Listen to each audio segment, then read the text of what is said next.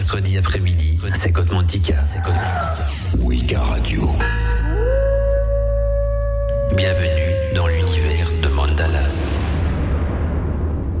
Eh bien, bien, bonjour mes amis de Wiki Radio et content d'être avec vous cet après-midi donc pour un nouveau volet de Gotmantica. Alors ça diminue, on approche euh, petit à petit donc euh, des vacances d'été. Je pense qu'il y a encore ce Gotmantica-ci et un la semaine prochaine et puis euh, Radio et Radio Arcadie passeront donc en mode vacances.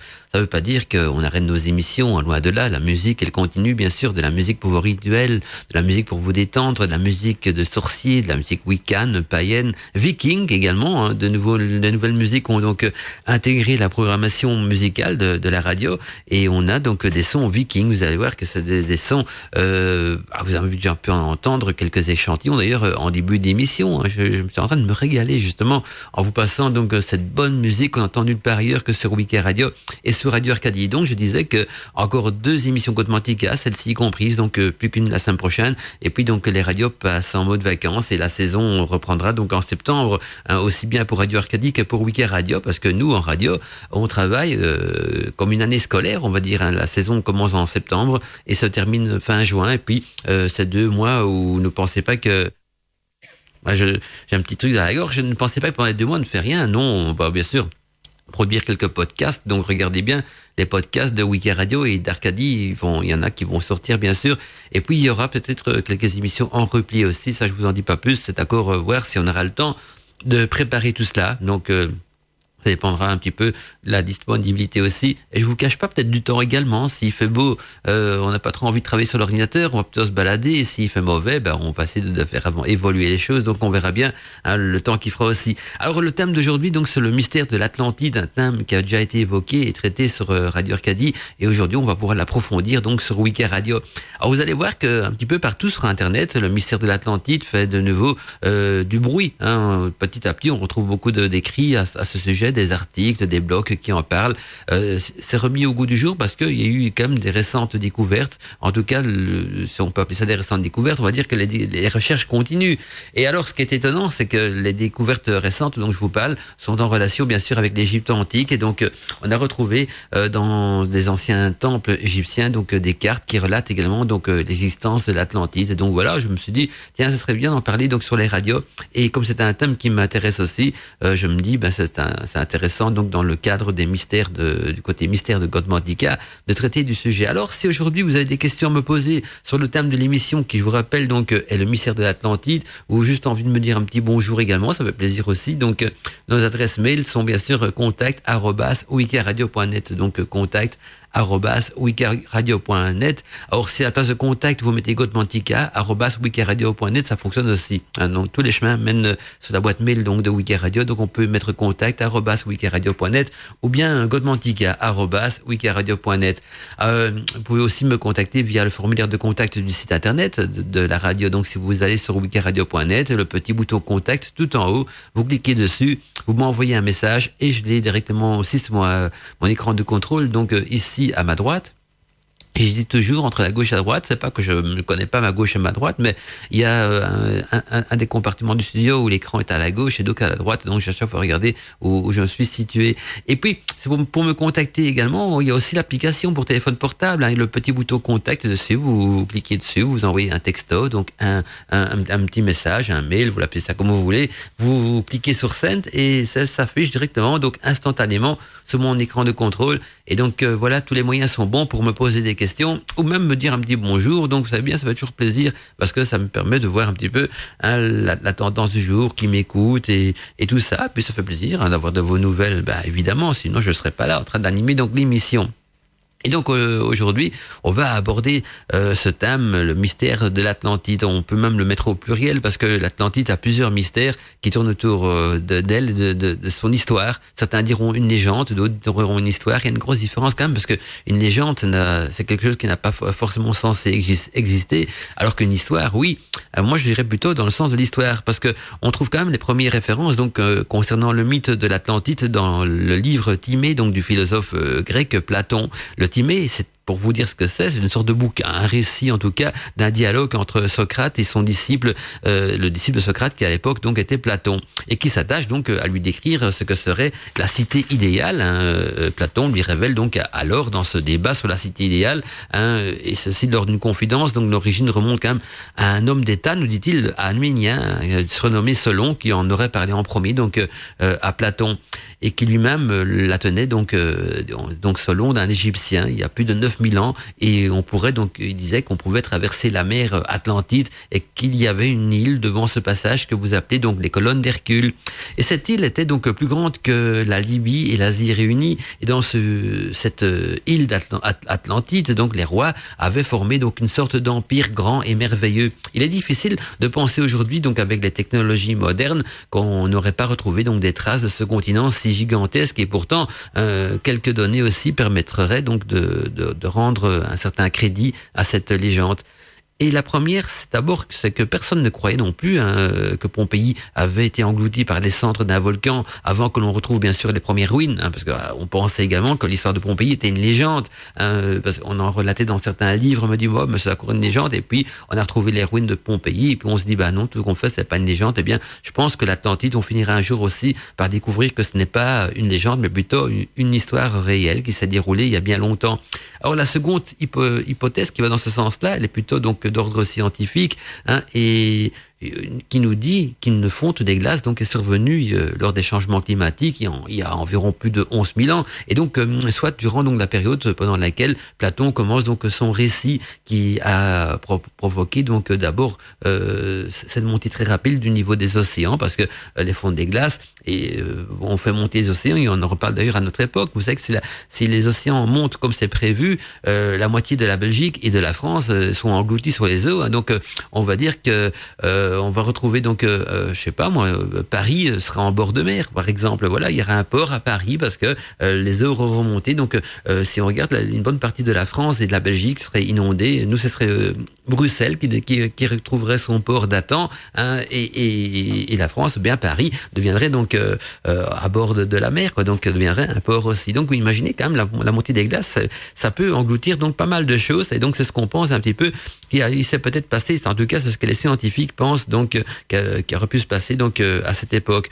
Et puis euh, même le commandant Cousteau a pensé à un moment relier donc la civilisation atlante à l'ancienne civilisation crétoise et d'autres ont pensé que les îles des Accords situées donc là où Platon décrivait l'Atlantide, proche donc des colonnes d'Hercule, c'est-à-dire le détroit de Gibraltar, mais seraient donc les dernières parties immergées de, la, de ce légendaire continent. Donc il en resterait comme des vestiges. Et quelques expéditions archéologiques menées donc de l'Atlantide et, et dans la Méditerranée ont bien tenté donc de découvrir l'Atlantide, mais ils n'ont jamais rien découvert d'autre que des ruines appartenant donc à d'anciennes civilisations, bien sûr, mais encore existantes à notre époque. Et donc, le mythe du mont englouti encore beaucoup de jours devant lui. N'empêche que nous, on va essayer de débroussailler, débroussailler un petit peu tout ça donc dans l'émission Gotmantica. Bel après-midi à tous et à toutes. Et n'hésitez pas, donc, si vous voulez me contacter, c'est contact wikiradio.net.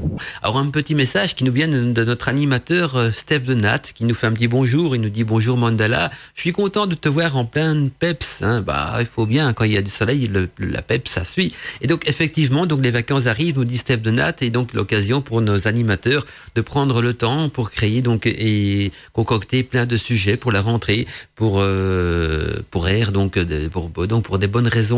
Voilà.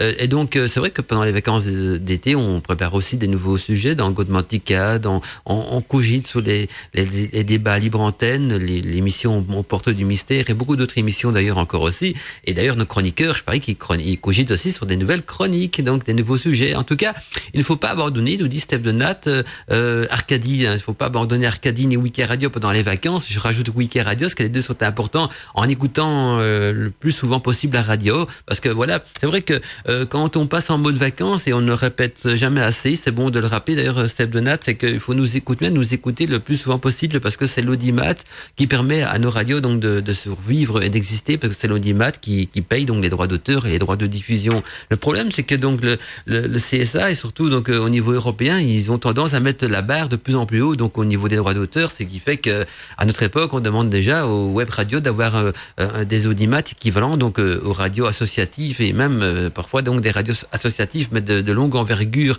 ce qui n'est pas toujours évident. Et donc euh, pendant l'année tout va bien de ce côté-là, mais pendant les vacances, on, on le cache pas qu'il y a parfois des chutes d'audimat, ce qui est normal parce que les gens partent en vacances. Quoi non, ça devrait pas être normal parce que vous pouvez très bien prendre Wiki Radio et Radio Arcadie avec vous, hein, vous installez sur votre téléphone portable notre application et voilà dans l'avion, euh, euh, je sais pas moi, vous allez en vacances à, à Tenerife, euh, au pôle Sud, en Amérique, au Québec, en Chine, au Japon, eh bien vous pouvez écouter donc euh, Radio Arcadie partout il y a du Wi-Fi ou de la 4G, donc voilà, partout il y a de la 4G, même la 3G ça fonctionne aussi, hein, bah ouais, hein, donc partout ou du, Wi-Fi, euh, eh bien on peut écouter donc euh, la radio. Et beaucoup de pays d'ailleurs proposent donc le Wi-Fi gratuit dans leur rue, donc pas d'excuse pour prendre Arcadie donc avec vous. Et donc même dans une chambre d'hôtel le soir quand il fait très chaud et que l'air conditionné ne va pas trop bien, eh bien on met Radio Arcadie. Et voilà avec les effluves de la chaleur on est bercé. Non mais c'est vrai que c'est bien de le rappeler Steph que c'est important donc l'audimat et, et chaque fois qu'il y a les vacances d'été donc chaque fois que les radios passent en mode vacances on a toujours peur donc de, de, de, ne pas retrouver une de nos radios à la rentrée parce que si on n'obtient pas nos quotas d'audimat, eh bien euh, nos licences sont, sont, retirées et les radios n'existent plus. Donc si un jour une radio disparaîtrait, pas, ça, ça, ça, arriverait sûrement donc euh, en période des vacances d'été parce que c'est dans ces périodes-là que nos radios sont le plus vulnérables euh, parce que c'est dans ces périodes-là qu'on perd le plus d'audimat aussi. C'est bien d'en parler sur la radio comme ça, ça vous donnera envie de nous écouter et, et peut-être aussi de trouver des astuces pour faire monter l'audimat pendant les vacances d'été. Alors émissions, nous, n'en fait pas parce qu'on d'abord on est en vacances et puis ça sert à rien de faire des, émissions aussi si les auditeurs sont en vacances aussi. Quoique, il y deux émissions de prévues donc euh, sur euh, Radio Arcadie. Il y a euh, chaque dernier vend, vendredi du mois, il y aura donc une émission débat libre antenne qui sera programmée. Donc surveillez donc la page Facebook et ça, ça sera donc en live. Donc deux émissions débat libre antenne, une dans la dernière semaine donc de juillet et une donc dans la dernière semaine donc euh, du mois d'août euh, donc le dernier vendredi ça sera donc de 23h à 1h du matin je crois qu'elle sera un petit peu décalée plus dans la nuit et alors il y aura aussi et ça c'est une nouvelle surprise et, et, une première sur Radio Arcadie il y aura une rediffusion des Murmures du Chaudron hein, tous les samedis soirs. Donc euh, Murmures du Chaudron animé par Steph Donat euh, notre ami Antinos et notre euh, animatrice Alina eh bien chaque samedi soir donc de minuit à 2h du matin ne manquez pas sur Radio Arcadie il y aura des rediffusions et même des, des, des, inédits dans, dans les dans les Murmures du Chaudron donc des inédits des bonus et tout ça. Et donc c'est tous les samedis tous les samedis soirs donc chaque week-end chaque samedi soir il y aura donc donc euh, la rediffusion d'un murmure du chaudron, ceci aussi bien en juillet qu'en août, et donc euh, en version intégrale avec des bonus, et ce sera donc euh, tous les samedis soirs sur Radio Arcadie de minuit à 2 heures du matin, donc à ne pas manquer aussi. Et donc si vous voulez aider la, radio, n'hésitez pas, donc continuez à nous écouter pendant les vacances, ne, ne lâchez pas prise, parce que si nous on perd l'audimat, eh bien ne vous étonnez pas qu'à la rentrée, donc une des deux radios disparaîtra un jour, ben on serait que victime de l'audimat aussi. C'est triste à dire, mais c'est l'argent, l'audimat qui fait vivre tourner le monde et nous également, donc nos radios. On doit avoir des quotas d'audimat pour qu'elles soient rentables vis-à-vis donc euh, des droits d'auteur de diffusion. Parce qu'il y a des publicités qui payent l'audimat, mais si on euh, on n'a pas les quotas qu'on nous demande, eh bien euh, les publicités ne servent à rien. Donc euh, les droits d'auteur qui ici où d'où on émet avec droits droit d'auteur, droits de diffusion, location des, des, serveurs, tout ça, ça revient facilement à 5000 euros par an. Et c'est pas nous qui les payons, évidemment, c'est les publicités qui couvrent ça. Mais voilà pourquoi l'audimat est important. Donc si vous aimez votre radio, trouvez des excuses des astuces pour nous écouter pendant les vacances d'été. Et n'hésitez pas à partager aussi donc le, lien de la radio donc dans, sur vos réseaux sociaux et faites-la connaître via vos forums, euh, euh, blogs, euh, sites internet et, et, voilà partout, partout, partout. Et donc je poursuis le mail de Steph Donat. Hein, voilà, il m'a orienté vers ça, mais c'est important aussi. Et comme il n'y a pas de news de Weekend Radio, donc j'en profite de, de l'émission Godmantica pour partager tout ça aussi. Donc il nous dit qu'il faudrait que tous les auditeurs de Facebook mettent en premier donc le fil d'actualité Arcadie pour pour souligner donc l'attrait et permettre donc à la radio de bénéficier de plus d'options sur Facebook. Voilà les idées qui me sont venues en, t'écoutant. Eh bien, j'en apprends tous les jours aussi, ce que je ne savais pas qu'on avait plus d'options sur Facebook. Donc, euh, si euh, les auditeurs mettaient donc euh, Facebook en premier dans le fil d'actualité donc de leur, page, mais c'est bon à savoir. Et donc, on en revient nous à nos moutons. L'Atlantite et là, Steve Nat nous souligne aussi encore quelque chose d'important qu'il avait traité d'ailleurs dans une de ses chroniques sur Radio Arcadie. Il nous dit que pour l'Atlantite, donc, on peut aussi citer Manéthon, Manéthon qui a apporté donc le basculement de la terre rapporté donc par les prêtres égyptiens sous la, la parabole donc du déluge de la Bible qui provoquait donc la fin de l'Atlantide et les deux jours où le soleil donc ne se leva pas en Égypte et qui nous montre bien donc que l'histoire de l'humanité elle est plus riche et ancienne que l'on ne croit. À samedi dans les mystères de Steph, nous dit Steph amicalement, mais merci Steph et, passe une bonne après-midi. On se retrouve donc samedi sur, dans les news Arcadie donc euh, avec la rubrique l'actualité du mystère de Steph ou les mystères de Steph, c'est comme vous voulez. Hein, voilà, c'est une émission qui tourne autour du mystère et donc qui a plusieurs noms. En tout cas, c'est vrai, c'est l'histoire de basculement de la Terre parce que euh, les pôles de la Terre basculent tous les X temps parce qu'il y a des cataclysmes, il y a des choses qui, qui, bougent beaucoup. Et, puis donc ça a pu provoquer donc la disparition de l'Atlantide.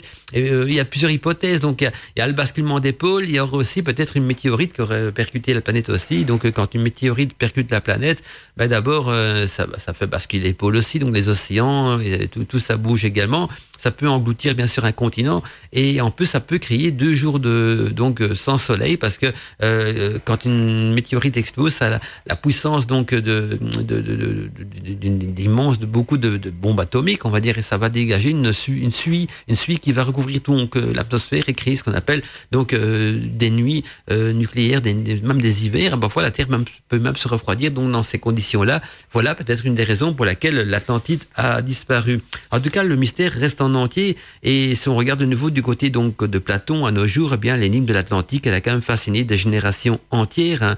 euh, même si euh, pour certains scientifiques actuels, l'Atlantide donc reste un mythe, un ensemble de traditions. Et donc le éclairage scientifique euh, plaide donc quand même en faveur donc de l'existence de cette mystérieuse civilisation. Hein. donc euh, tout laisse à, penser donc qu'elle fut hautement cultivée et en tout cas qu'elle a existé. Donc on ne doit plus utiliser le terme le mythe de l'Atlantide parce que les scientifiques ne sont, sont ne sont plus d'accord sur le fait que l'Atlantide est un mythe, mais il précise bien que l'Atlantide a vraiment existé. Reste à savoir où se trouve donc euh, ce continent englouti et quel type euh, de, donc de civilisation habitait, en tout cas couvrait ce continent. Et ça, on va essayer de nous également donc d'élucider dans l'émission Gotmantica. Et le monde des Atlantes aurait donc existé il y a environ 12 000 ans environ, hein, alors que quand l'état de nos connaissances actuelles, en tout cas, les premiers êtres humains, euh, ou considérés en tout cas comme tels, seraient donc apparus sur la Terre il y a plus de, de 5 millions d'années. Donc, on peut même penser euh, que, que l'Atlantide donc est déjà très ancien et fait partie donc du,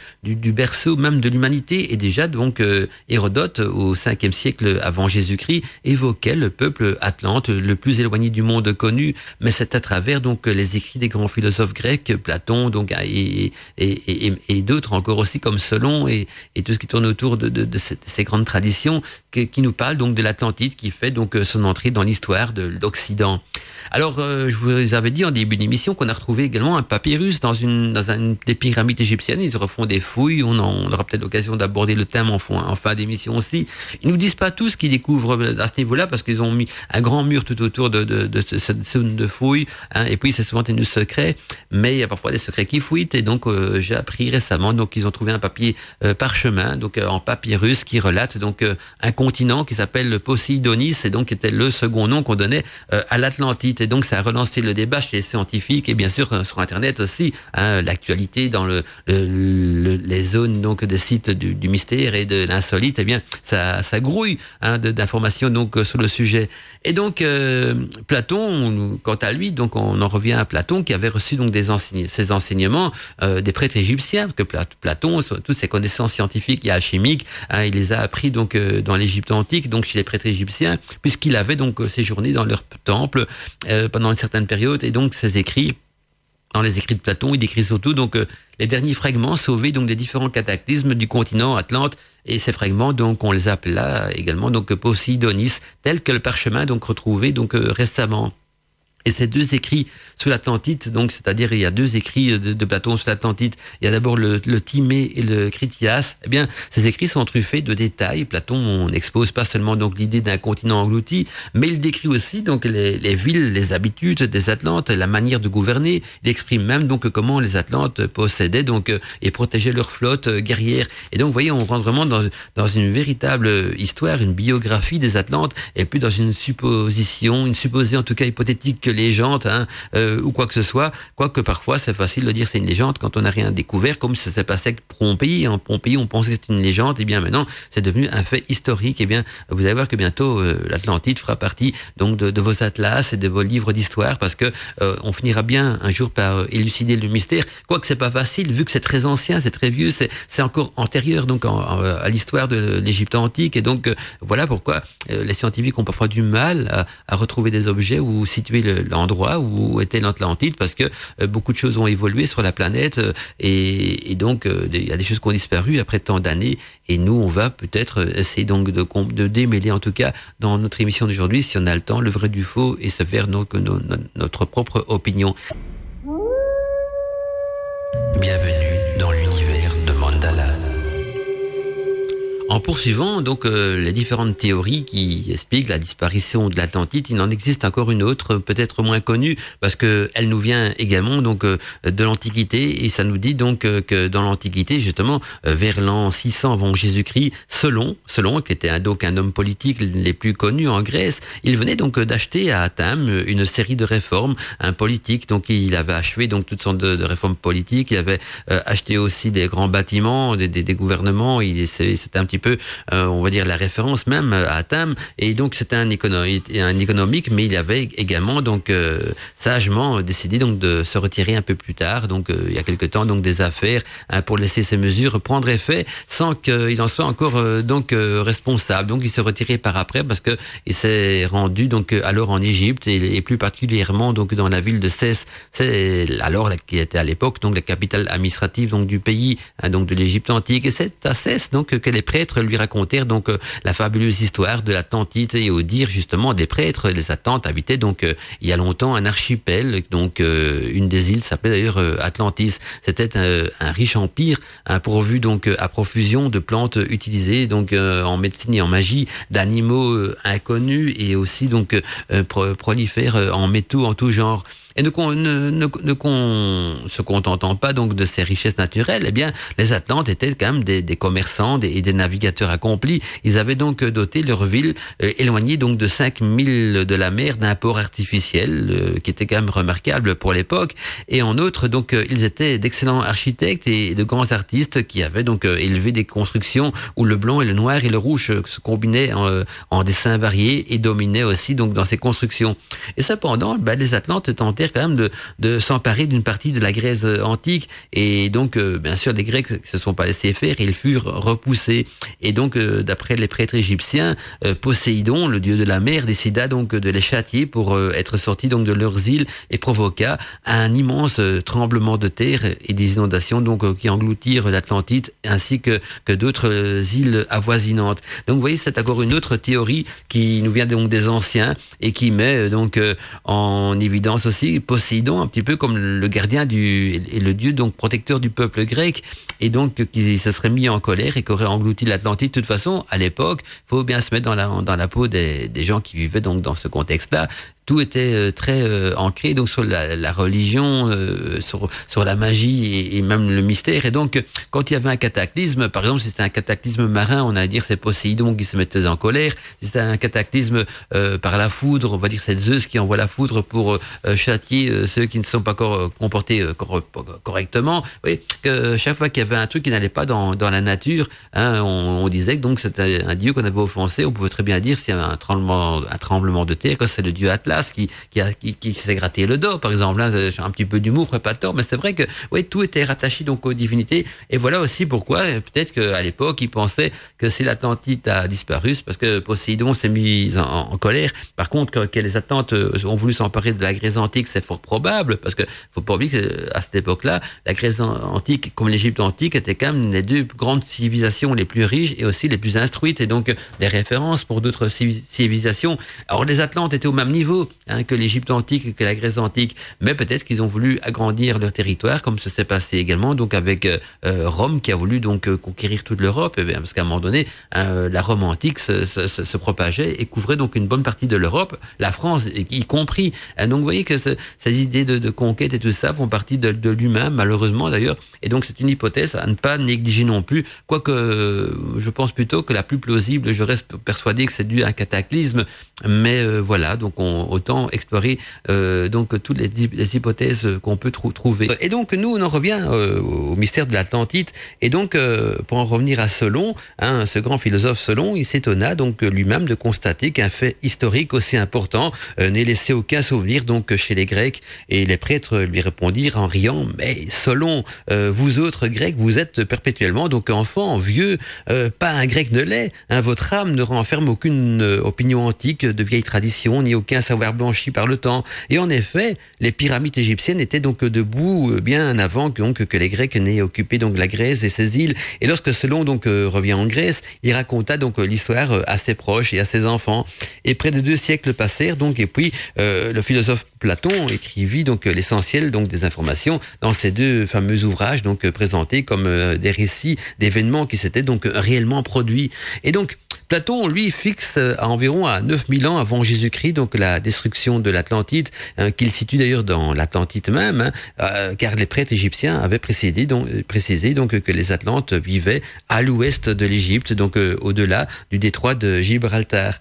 Et dans sa description, Platon signale également que, que, par l'Atlantide, on pouvait passer au continent d'en face, et donc le philosophe aurait probablement euh, donner plus d'informations, mais son dernier livre se termine brutalement et, étrangement aussi, donc euh, au beau milieu d'une phrase. Donc on a un petit peu l'impression que l'écriture de ce bouquin a été euh, stoppée pour une raison ou une autre par un événement interrompu. En tout cas, on ne sait pas. Il a dû se passer un mystère et donc son livre s'arrête en plein milieu d'une phrase et, donc encore quelque chose qu'on ne sera jamais résoudre parce que Platon, ça fait déjà bien longtemps qu'il n'est plus donc de ce monde. Et donc pour Platon, sans aucun doute, l'histoire d'Atlantide qui a disparu sous la, mer en un seul jour et en une seule nuit, elle est vraie. Et il précise d'ailleurs euh, que, cette histoire, bien qu'étrange, est certainement donc vraie puisqu'elle a été relatée donc par Solon, Solon qui était un des plus anciens donc des sept sages de l'époque.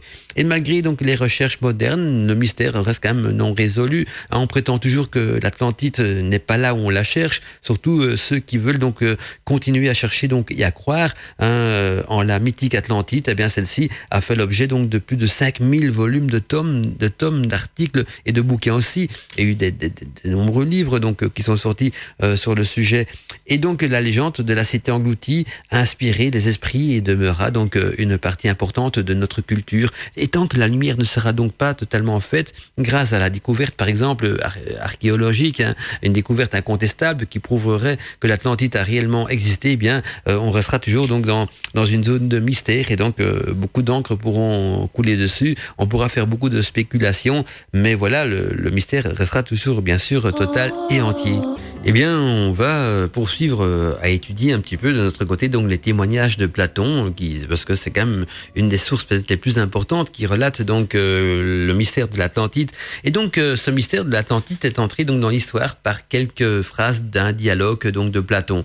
Et comme nous l'avons vu en début d'émission, donc les premières références connues de l'Atlantide apparaissent donc dans deux de ces dialogues, c'est-à-dire le Chitra, le Critias et le Timée. Et donc, l'énigmatique empire des Atlantes défie donc la sagacité des chercheurs depuis quand même plus de 25 siècles et des milliers donc de volumes lui ont été consacrés et à peu près autant d'hypothèses donc euh, ont été formulées sur la localisation donc de l'Atlantide.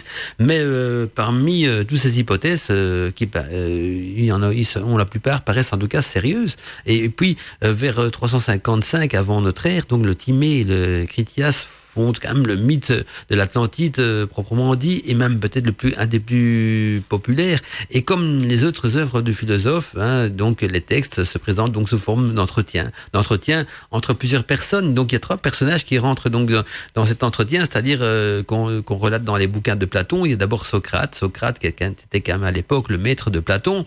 Il y a Timée aussi, Timée donc philosophe pythagoricien. Hein. Il y avait également euh, Critias qui était lui un politicien sans scrupules Et Hermocraste, donc un ancien général euh, syracusien. Et voici donc un passage traduit en français, donc tiré du livre Timée de Platon, et qui nous dit ceci. Oui, selon il fut un temps, donc avant la plus grande destruction des eaux, où la cité qui est donc aujourd'hui celle des Athéniens était donc de toute la meilleure donc dans la guerre. Et en ce temps-là, donc on pouvait donc passer par cette mer, c'est-à-dire l'océan Atlantide. Elle avait une île devant ce passage que vous appelez donc les colonnes d'Hercule. Or, dans cette île euh, Atlantide, donc les rois avaient formé donc un empire grand et merveilleux. Et puis un peu plus loin, il nous dit que cette puissance, ayant une fois concentré donc toutes ses forces, entrepris donc en un seul élan, euh, ils ont entrepris en un seul élan d'asservir donc on va dire le territoire euh, de la Grèce, c'est-à-dire le vôtre, et, et, tous ceux qui se trouvent donc de ce côté-ci du détroit, c'est alors euh, c'est alors que oh selon euh, la puissance de votre cité fut donc éclatée aux yeux de tous, hein, et était et, en même temps que tout son héroïsme et toute son énergie euh, n'a pas euh, suivi donc euh, pour, suffit pour pouvoir vaincre cette guerre. Et donc, quand elle a amené sur toutes les autres, sur toutes autres guerres, donc par la force et l'âme et par la force militaire, eh bien, on va dire que l'Atlante était dans un premier temps en train de dominer cette, guerre, et puis par après, donc, ils ont eu des, des imprévus, et cet imprévu donc était un cataclysme. Et même dans le temps qui suivit, donc, il y a eu des tremblements de terre effroyables et des cataclysmes. Donc, il y en a eu d'autres qui ont dû suivre, donc, euh, après cette disparition de, de l'Atlante. Et donc, dans l'espace d'un seul jour et d'une nuit terrible, toute votre armée fut donc engloutie d'un seul coup sous la terre. Et de même, donc, euh, l'île Atlantide s'abîma également dans la mer et, et disparut à tout jamais. Et voilà pourquoi encore euh, aujourd'hui, donc, euh, cet océan est si difficile et inexplorable par, par l'obstacle, justement, des fonds vaseux et très bas que l'île, en s'engloutissant, donc, a déposé au fond des mers. Et ce passage du euh, détaillé et confirmé bien sûr dans le Chitras, parce que dans le Chitras on en parle également, hein, où, où ce bouquin s'appelle, on peut donner un second nom qui est l'Atlantide, parce qu'on n'y parle que de ça dans le Critias. Et donc, un autre des dialogues de Platon entretient donc le mystère atlante depuis euh, près de 25 siècles. ces renseignements apportés donc par Platon proviennent d'une tradition recueillie en Égypte par Solon, euh, un des sages donc qui ont donné à Athènes hein, ses premières lois, hein, et aussi beaucoup plus que ça encore, parce que euh, Solon, il a fait énormément pour Athènes et a donné en, quelque sorte euh, à redorer le blason de, cette de cette de cette capitale, hein, qui était déjà la capitale de la Grèce à l'époque. Et donc les, prêtres de, de auraient donc ensuite communiqué aux voyageurs grecs ce qu'ils savaient donc de la mystérieuse île hein, et de l'empire qu'elle commandait. Et selon les Égyptiens, bien sûr, 9000 ans avant la venue de Solon, les, ancêtres des Athéniens donc auraient repoussé des envahisseurs, nous dit-il, venus de l'Ouest et donc depuis un vaste continent encore plus vaste que la Libye et l'Asie réunis, situé donc en face des colonnes d'Hercule, euh, non antique du détroit de Gibraltar. Et pour les Grecs, donc la Libye était donc une vaste région de l'Afrique. Et donc voilà ce qui relate en quelque sorte hein, que, que, les envahisseurs étaient en tout cas les Atlantes et que c'est les Grecs qui les ont non repoussé, et puis par un, événement inconnu encore également. Donc euh, cette guerre euh, que les Atlantes ont voulu peut-être relancer s'est perdue parce que euh, ils ont été engloutis sur l'océan. Alors, ce qui est toujours un petit peu douteux dans ces, ces genres de récits, c'est qu'on parle des Atlantes qui voulaient s'emparer de la Grèce antique, mais ça peut très bien être le contraire aussi, parce que on sait bien que les Grecs étaient quand même des guerriers conquérants et, et, donc et que les, Atlantes étaient beaucoup plus riche et beaucoup plus avancé aussi au niveau technologique que les Grecs. Et donc, et donc, euh, ça aurait été plus probable que c'est la, Grèce qui a commencé à vouloir s'emparer donc des richesses des Atlantes et qu'eux ne se sont pas laissés faire. Mais euh, voilà, c'est un l'histoire. Hein. C'est très difficile de relater l'histoire d'une civilisation disparue. Donc, on n'a pratiquement rien retrouvé. On ne sait même pas si elle a été, ça a existé ou pas. Et donc, euh, le mystère reste bien sûr complet. Tous les mercredis après-midi, c'est Côte Mantica. C'est Wika Radio. Poséidon donc euh, était le dieu des flots. Il aurait donc confié euh, un titre royal à Atlas. Hein. Celui-ci aurait alors donné donc son propre nom et, et, même des lois donc au grand empire occidental. Alors donc d'après le récit de Platon, la richesse minière donc de l'île Atlante était donc considérable. On y trouvait donc de l'or, mais on y fabriquait aussi surtout donc de l'orichante et plusieurs historiens identifient donc l'orichante à l'ambre ramassé donc sur les côtes baltiques en Europe. Et le sol de l'Atlantique donc était recouvert donc de forêts qui fournissaient donc une importante quantité de bois pour la construction des bateaux, mais en plus on y trouvait donc du bétail, du gibier qui était même abondant et aussi euh, ainsi que des champs, donc des champs de céréales, des vergers, bref, l'île Atlante était donc une sorte de pays de cocagne d'après donc ce qu'on peut lire à travers les écrits qu'on nous a laissés. Et il existe également une carte même de l'Atlantide exécutée donc à l'époque classique d'après Platon et Diodore. Et donc euh, les soldats des peuples de la mer apparaissent donc euh, bien sûr sur les murs du temple euh, à Boutok en, en Égypte. Et ces peuples ont été vaincus, je vous rappelle, par Ramsès III. Et par la suite, de nombreux géographes et philosophes antiques aussi refuseront même de prendre au sérieux donc l'existence de l'île Atlantide. C'est comme ça que, que cette île est sombrée en quelque sorte donc dans la légende. Hein. Et Aristote, par contre, euh, Strabon et Ptolémée ou même Pline l'Ancien hein, s'en moqueront ouvertement, euh, tandis que, que Philon le Juif, Jean Bic et, et Proculus, philosophes de l'école donc néo-platonicienne d'Alexandrie, se contenteront donc d'y reprendre les propos de Platon lui-même, hein, euh, donc mais sans rien y rajouter.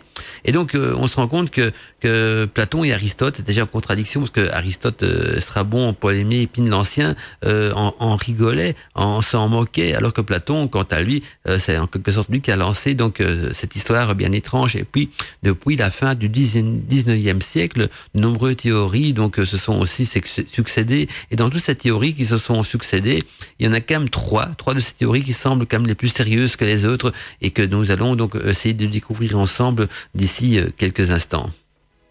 Et donc, je vous rappelle que depuis la fin donc du 19e siècle, et même à notre époque encore, hein, de nombreuses théories donc se sont bien sûr succédées. Et trois de ces théories semblent quand même plus sérieuses que les autres. Et nous allons donc euh, découvrir ensemble dans quelques instants donc ces trois théories. D'abord, il y a le mystère du Sphinx, qui est une des premières théories, hein, le mystère du Sphinx et de l'Atlantide, une découverte donc euh, qui est tenue bien sûr secrète. Hein, en tout cas, euh, secrète, on va dire, ils en parlent, mais euh, j'en ai parlé aussi en début d'émission, hein, ce qu'on trouve comme comme vestige ou quoi que ce soit, ben on n'en dit pas grand-chose en tout cas. Et selon donc les écrits d'Edgar Cayce, hein, en termes en terre égyptienne, nous dit-il, dans un lieu donc où l'on pénètre à partir de la patte droite du Sphinx, se trouve donc la salle des archives de l'humanité. Et ces archives contiennent les enseignements secrets de la magie d'Isis pour commencer, ainsi que l'histoire de la race humaine. Alors la magie d'Isis, on aura l'occasion d'en reparler dans notre émission Godmantica. C'est une magie très puissante, c'est l'ancêtre de la magie sexuelle et c'est donc une magie aussi qui est restée bien longtemps secrète et qui commence petit à petit à notre époque donc à être au grand jour. Et donc hein, il y avait aussi donc l'histoire de la race humaine qui était mentionnée donc dans ces archives et depuis le commencement de temps, du, des temps, bien sûr, on y trouve euh, plein de choses au niveau des humains où l'esprit prit donc forme et commença donc à descendre sur cette terre. Donc là, c'est dans la création, bien sûr, hein, telle qu'on la connaît dans, dans la Bible, mais une création peut-être plus magique, plus religieuse ou peut-être euh, plus mystérieuse encore. En tout cas, ces archives comportent donc l'histoire de toutes les nations de la terre, l'histoire aussi de la destruction finale de l'Atlantide et l'histoire de la construction des pyramides et de l'initiation avec les noms des individus, les lieux avec les dates et les temps où, où ces archives donc seront bien sûr à nouveau euh, euh, ouvertes. Donc même ça est indiqué donc dans l'histoire de, de, ces archives, c'est le moment où on va les redécouvrir. Et quand avant les changements de l'époque, c'est-à-dire avant donc le passage à l'ère du verso, la vérité sera bien sûr révélée, nous dit, nous dit donc la tradition. On retrouvera donc ces documents, mais on ne pourra pénétrer dans les salles souterraines en partant de la patte droite du sphinx que lorsque le temps, les temps donc seront bien sûr résolus et que le, les changements auront été euh, accomplis dans cette phase d'existence humaine. Donc euh, ils, font allusion donc à l'ère du Verseau. Et puis toujours euh, d'après donc euh, Edgar Cayce, donc qui vécut hein, pour vous donner une petite idée donc dans l'ère 1933, donc dans cette période-là. Et dès juillet donc 2002, un mur est construit donc autour du plateau des pyramides de Gizek. Et donc là, c'est dans notre époque, bien sûr. Et des gardes armés surveillent donc la zone et dirigent les touristes vers des sites rigoureusement sélectionnés par les autorités et les ouvriers, donc, ils travaillent en plus, donc, 24 heures sur 24 dans la plus grande euh, discrétion. Et donc, les murs, euh, bien sûr, qui cachent tous ces, fouilles, hein, disposent de fondations enterrées et consolidées, donc, par des barres en acier de 10 cm d'épaisseur. Et ils s'élèvent, donc, euh, à une hauteur de 4 à 7 mètres sous environ 8 km carrés et à plus d'un kilomètre des pyramides. Et donc, le plus étonnant, c'est que ce mur englobe donc également les habitations qui ont été déplacées et le cimetière arabe aussi, hein, qui a été lui-même déplacé et le chercheur euh, Jim Uttark a même déclaré que, que des couloirs et des tombes et des tunnels non explorés se situaient bien sûr dans cette zone. Or, s'agit-il vraiment de protéger donc euh, les, places archéologiques des, terroristes, ou or de mettre à l'abri euh, du regard donc les futures découvertes dans ces tunnels encore non explorés?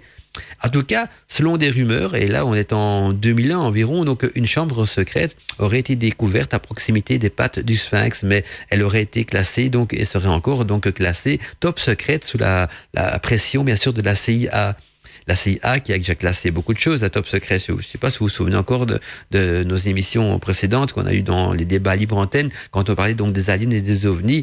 Chaque fois qu'on approchait euh, de quelque chose de concret, eh bien la CIA mettait également donc son grain de sable, hein, on va dire plutôt son grain de sel, et puis donc c'était classé top secret, et puis, puis ça disparaissait, et après c'était discrédité. Hein, je pense justement à l'affaire la, Roosevelt qui a été euh, tournée un petit peu en bourrique, comme on dit, alors qu'au départ il y avait quand même quelque chose de sérieux. Et donc on en revient, nous, que, au récit donc d'Edgar Cayce, et donc, euh, un, un, autre médium aussi, d'ailleurs, hein, euh, c'est-à-dire euh, Monique Mathieu, déclara en 2000 environ, donc toujours dans notre ère, hein, qu'un nouveau crâne de cristal était donc sur le point d'être découvert également en Égypte et qu'il révélerait donc au monde l'immense connaissance acquise par les civilisations donc oubliées. Et donc, l'histoire de ces mystérieux crânes de cristal a déjà été traitée, bien sûr, dans d'autres émissions Cotmantica. Et je pense qu'on pourra retrouver bientôt les archives sur Internet pour qui s'y chercher Hein, il y aura les archives donc de, ces anciennes émissions. Je pense que notre ami Michael, que je salue d'ailleurs au passage, les enregistre et les partage sur la page Facebook donc de Radio Arcadie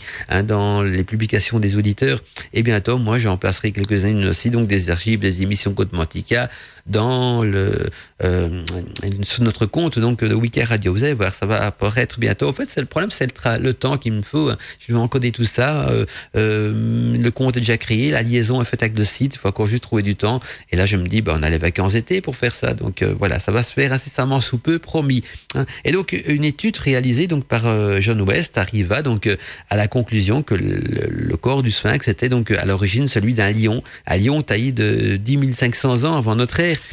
et puis, euh, il était orienté donc euh, vers le point d'équinoxe où se lève le soleil, c'est-à-dire le 21 mars. Or, il y a 10 500 ans, le soleil se levait donc dans la constellation du Lion, hein, à l'équinoxe euh, vermal. Hein, et pour lui, donc, ce n'est pas, ce n'est que beaucoup plus tard, en tout cas, que Pharaon fit retailler donc la tête de, à son effigie donc du Sphinx. Et donc voilà, ce qui serait d'ailleurs une explication hein, à l'origine donc de la disparition et la disproportion donc aussi actuelle du monument, mais la disparition également donc de tous les écrits qui relatent donc euh, l'ancienne version du, Sphinx. Parce que c'est vrai que quand on regarde la, tête du Sphinx, elle est beaucoup trop petite pour le corps. Hein. Alors, ben justement, ça pourrait expliquer le fait que, que Pharaon l'a fait, la Pharaon l'a fait retailler donc à son effigie.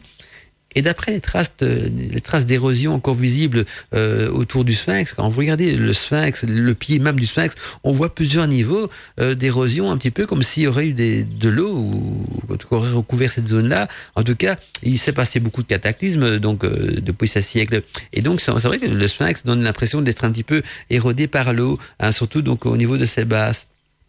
Et donc, euh, d'après cette, cette, trace d'érosion, eh bien, le sphinx, il aurait donc également subi hein, ce qu'on appelle le, le, fameux déluge. Donc, Steph de nous a rappelé un petit peu euh, l'histoire de ce déluge avec euh, le, basculement d'épaule et, tout ce qui a été relaté à ce sujet-là. En tout cas, ce, l'histoire du déluge, donc, il pourrait dater hein, donc de, de 10 500 ans avant notre ère et le même déluge donc qui a englouti bien sûr l'Atlantide, date que Platon évoqua également en plus pour la disparition de ce continent.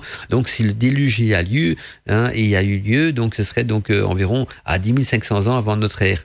Et en 1933, Edgar Cayce, donc euh, dans les mystères de l'Atlantide euh, revisité, avait donné donc une vision médiumique hein, du site de Gizek, selon lui, donc à proximité du Sphinx, une salle d'archives secrète renfermerait l'histoire de toute l'humanité et il ajouta qu'une colonie euh, rescapée donc de l'Atlantide édifiera donc en Égypte les bases d'une nouvelle civilisation hein, à l'aide bien sûr d'une civilisation issue donc de l'Orion. Alors vous voyez que là on est vraiment dans, dans le berceau même de l'humanité. Alors c'est étonnant qu'en début d'émission je peux vous relater donc ils ont retrouvé donc un, autre papyrus hein, donc ce, que je citais donc en début d'émission avec une carte de l'Atlantide et donc on se rend compte que les Atlantes étaient euh, très liés en tout cas ou très proche donc de l'Égypte antique. Et certains même disaient que, les, grands pharaons, en tout cas les, grandes divinités, et parce que le pharaon était considéré comme une divinité aussi en Égypte antique, eh bien, ce serait donc des descendants des Atlantes qui auraient pu euh, échapper au cataclysme. Mais ça, c'est une autre histoire qu'on aura l'occasion de, discuter aussi peut-être beaucoup plus tard. Alors, on va, euh, quant à nous, donc poursuivre euh, notre énigme, en tout cas poursuivre nos, recherches hein, sur l'origine des Atlantes. Et j'ai trouvé quelque chose qui pourrait peut-être faire changer la donne en tout cas, c'est que les Atlantes viendraient de la planète Mars. Alors vous vous dire, ah Mandala, tu, as trop bu, tu as trop fumé, ou peu importe. Ben non, pas du tout, parce que vous allez voir, c'est quelque chose de très sérieux. Et d'ailleurs, euh, si vous avez euh, déjà l'occasion de suivre l'excellente série de documentaires donc euh, d'Alien, l'Alien Theory, vous allez voir qu'ils vont un petit peu dans, le même sens que ce que je vais vous décrire maintenant. Alors, c'est pas quelque chose que j'ai inventé, donc c'est des choses que j'ai pu découvrir donc dans des ouvrages quand même relativement modernes, parce que la NASA est pratiquement sûre et certain donc qu'il y a eu de l'eau, des océans et, et, de la vie sur Mars.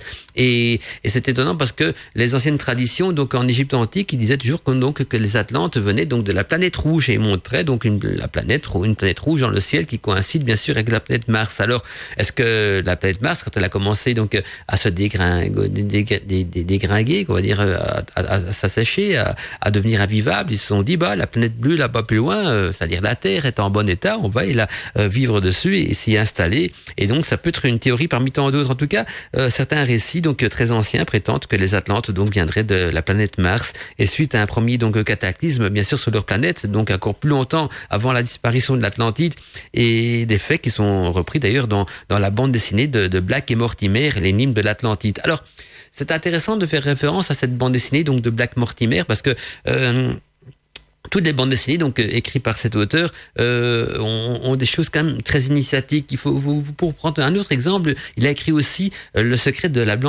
grande pyramide. Donc dans les aventures de Black et Mortimer, il y a une des bandes dessinées qui s'appelle le secret de la grande pyramide. Alors euh, l'auteur même de ces bandes dessinées, il, allait dans le, détail. C'est quelqu'un qui était maniaque du détail. Donc par exemple dans, dans, le secret de la grande pyramide, quand il dessinait une rue du Caire hein, dans sa bande dessinée, ben, il était vraiment venu sur place et donc les restaurants, les numéros les, trucs délabrés ou peu importe, tout ce qu'on voit donc dans la bande dessinée, c'était comme ça à l'époque au Caire. Donc il est allé sur place, il a pris des photos et suite à ça, parce que c'était quelqu'un qui était euh, un petit peu parano au niveau du détail, quoi. Donc tout ce qu'il mettait dans ses bandes dessinées, c'était rempli de détails, d'informations et de recherches. Et en plus, c'était un, grand passionné euh, d'ésotérisme aussi. Et à travers donc les aventures de Black et Mortimer, il dévoilait donc beaucoup d'énigmes, des choses étranges. Et dans justement la, bande dessinée peut-être la plus mystérieuse qu'il a écrit, qui était euh, justement l'énigme de l'Atlantide dans les aventures du Blanc et Mortimer. Il précise également donc que les Atlantes seraient donc des descendants euh, de ce qu'on pourrait qualifier donc des Martiens qui viendraient donc de la planète Mars.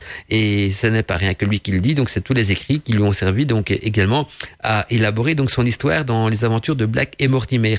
Alors on, peut aussi dire que donc en, en Égypte antique, euh, toutes les sciences de l'Égypte antique, donc la science des pyramides et tout cela, serait peut-être un héritage donc du savoir secret des Atlantes, parce que les Égyptiens eux-mêmes, en tout cas les, les grands pharaons et les, les, grands dirigeants donc de l'Égypte antique, se disaient être être des descendants donc des Atlantes, et donc si ça se peut, hein, déjà donc nos, nos, amis donc euh, Atlantes quand ils ont débarqué, on va dire ils ont immigré, hein, c'est des migrants hein, de la planète Mars, ils sont arrivés sur sur Terre, donc ils se sont installés au niveau de l'Atlantide. Et puis, pas de chance pour eux. Déjà qu'il y a eu un cataclysme sur le planète Mars. Après, donc, ça, ça rebelote parce que, donc, l'Atlantide qui sombre dans l'océan. Et là, le, peu de, quelques rescapés qui, qui a eu ont, ont bifurqué, donc, voyagé une partie vers la Grèce antique et l'autre vers l'Égypte antique. Et de là est née peut-être une bonne partie, donc, de, la civilisation de l'Égypte antique et de la Grèce antique aussi, quand ils étaient donc en pleine fleur donc de, de, de, l'âge, mais aussi du savoir humain, que c'était deux grandes civilisations, hein, la Grèce antique et l'Égypte antique. Et donc tous les deux descendent peut-être euh, des Atlantes. Alors c'est étonnant parce que, euh, alors on pourrait dire aussi que la magie vient de ces sources-là, parce que déjà que la magie secrète d'Isis euh, est un, est un enseignement secret que les Égyptiens disaient également, donc d'y tenir des Atlantes, et c'est un enseignement, un enseignement secret qui a été un petit peu occulté, parce que c'est vrai il, il, il, travaille au niveau des, des mœurs que l'être humain n'est pas forcément, n'a pas souvent un esprit ouvert pour se lancer là-dedans. Mais récemment, grâce à un livre assez étrange qui a été redécouvert aussi, quelle histoire, alors là on, fait allusion à la Bible bien sûr, mais l'histoire de, de Jésus à travers les récits de Marie-Madeleine, on s'est rendu compte que cette magie d'Isis, c'était quand même quelque chose de très présent, et même dans, dans, dans, dans la religion catholique, enfin dans, le, dans les bases même des fondements de la religion catholique, même si on n'en parle pratiquement pas du tout dans la Bible, mais on retrouve d'autres manuscrits apocryphes, certains vont me dire pourquoi pas, mais c'est pas parce qu'un manuscrit est apocryphe, parce qu'apocryphe ça veut dire qu'il n'a pas été accepté par le concile de l'Église pour faire partie de la Bible, qui n'est pas authentique ou qui n'a pas euh, une histoire derrière lui, donc on est toujours dans le mystère. Et puis, n'oubliez pas qu'il y a également donc la bibliothèque secrète enterrée donc sous le sphinx, renfermant donc les secrets de l'immortalité, mais aussi donc d'un euh, de, de, de, de, l'histoire de, l'humanité même en plus. Et, si les dires sont vrais, parce qu'il y a quand même de plus en plus donc de dire euh, pas rien que de, de médium, mais également euh, d'après donc les récits des anciens, que un des, des crânes de cristal, donc vous savez qu'il en fallu 13 pour euh, qu'ils se mettent en fonction, mais qu'un des crânes de cristal serait également donc caché dans le sphinx. Donc voilà, hein, ça clôture un petit peu aussi notre histoire donc sur les crânes de cristal et en même temps euh, notre histoire sur l'Atlantide. Alors chacun se veut bien sûr son opinion. Hein. moi, je n'ai pas vraiment d'opinion là-dedans. Gotmantica, je suis juste là pour vous partager du mystère, pour vous donner envie de regarder un petit peu plus loin que ce que la vision euh, moderne essaie de nous montrer, hein, d'aller d'aller voir plus loin aussi de ce que nos sens peuvent nous montrer. J'ai envie de vous mettre donc dans un état d'esprit critique, à vous poser la question hein, d'où venons-nous, où allons-nous, que quel est notre rôle sur Terre, et est-ce que et vous surtout surtout, de vous faire comprendre que, que le rôle de la vie n'est pas un rôle donc euh, consacré au métro boulot de deux. On n'est pas des esclaves d'une société,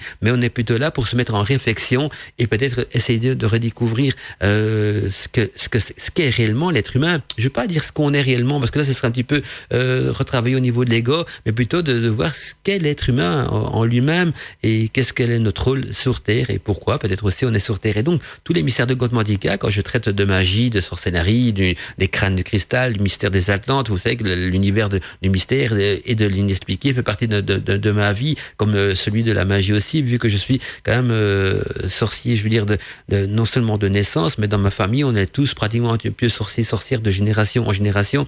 Et donc j'ai toujours été bercé dans ce milieu-là, et c'est grâce euh, justement à la musique et aux radios qui ont été créées que je peux partager donc quelques-unes de mes connaissances, de mon savoir ainsi que tout le reste de l'équipe aussi. Je pensais à nos animateurs donc euh, euh qui, font partie donc non seulement d'une équipe mais on a des liens d'amitié entre nous aussi. À Lina de Brocéliande Steph de Nat qui nous écoute euh, ce matin aussi. Notre ami Antinos qui est une grande pointure de référence donc dans le domaine de la Wicca. Nous avons eu beaucoup d'autres encore de, des chroniqueurs de passage des nouveaux qui sont venus nous rejoindre comme Cécile et, et, en même temps Azalée dans les petits jardins secrets de la, sorcière et plein d'autres encore. J'espère j'en oublie aucun, mais je vais pas le relater tous. Mais je voulais vous en parler un petit peu parce que on approche donc des, vacances d'été, donc ce sera sûrement euh, ou, la dernière ou l'avant-dernière émission avant qu'on passe en mode vacances. Tout dépendra un petit peu de notre emploi du temps et des possibilités aussi. Et donc c'était l'occasion pour moi de vous d'abord de vous remercier d'avoir été euh, si fidèle à l'émission Godmandica. Et c'est vrai que parfois il y a eu une ou deux fois j'ai pas su la faire, mais c'était euh, pas des, c'était indépendant de ma volonté. C'était le studio était impraticable quand il fait chaud. On est dans des studios euh, mansardés, donc dans, dans, dans la mairie de Bruxelles. Je remercie d'ailleurs la, ville de Bruxelles de nous avoir prêté donc une pièce pour installer les studios de notre radio. Mais donc c'est très bien de leur part, mais ce sont des, pièces mansardées. Et donc quand il fait chaud à l'extérieur, ça, tape sur le toit, il fait chaud ici. Imaginez la chaleur de l'extérieur plus la chaleur des ordinateurs qui tournent.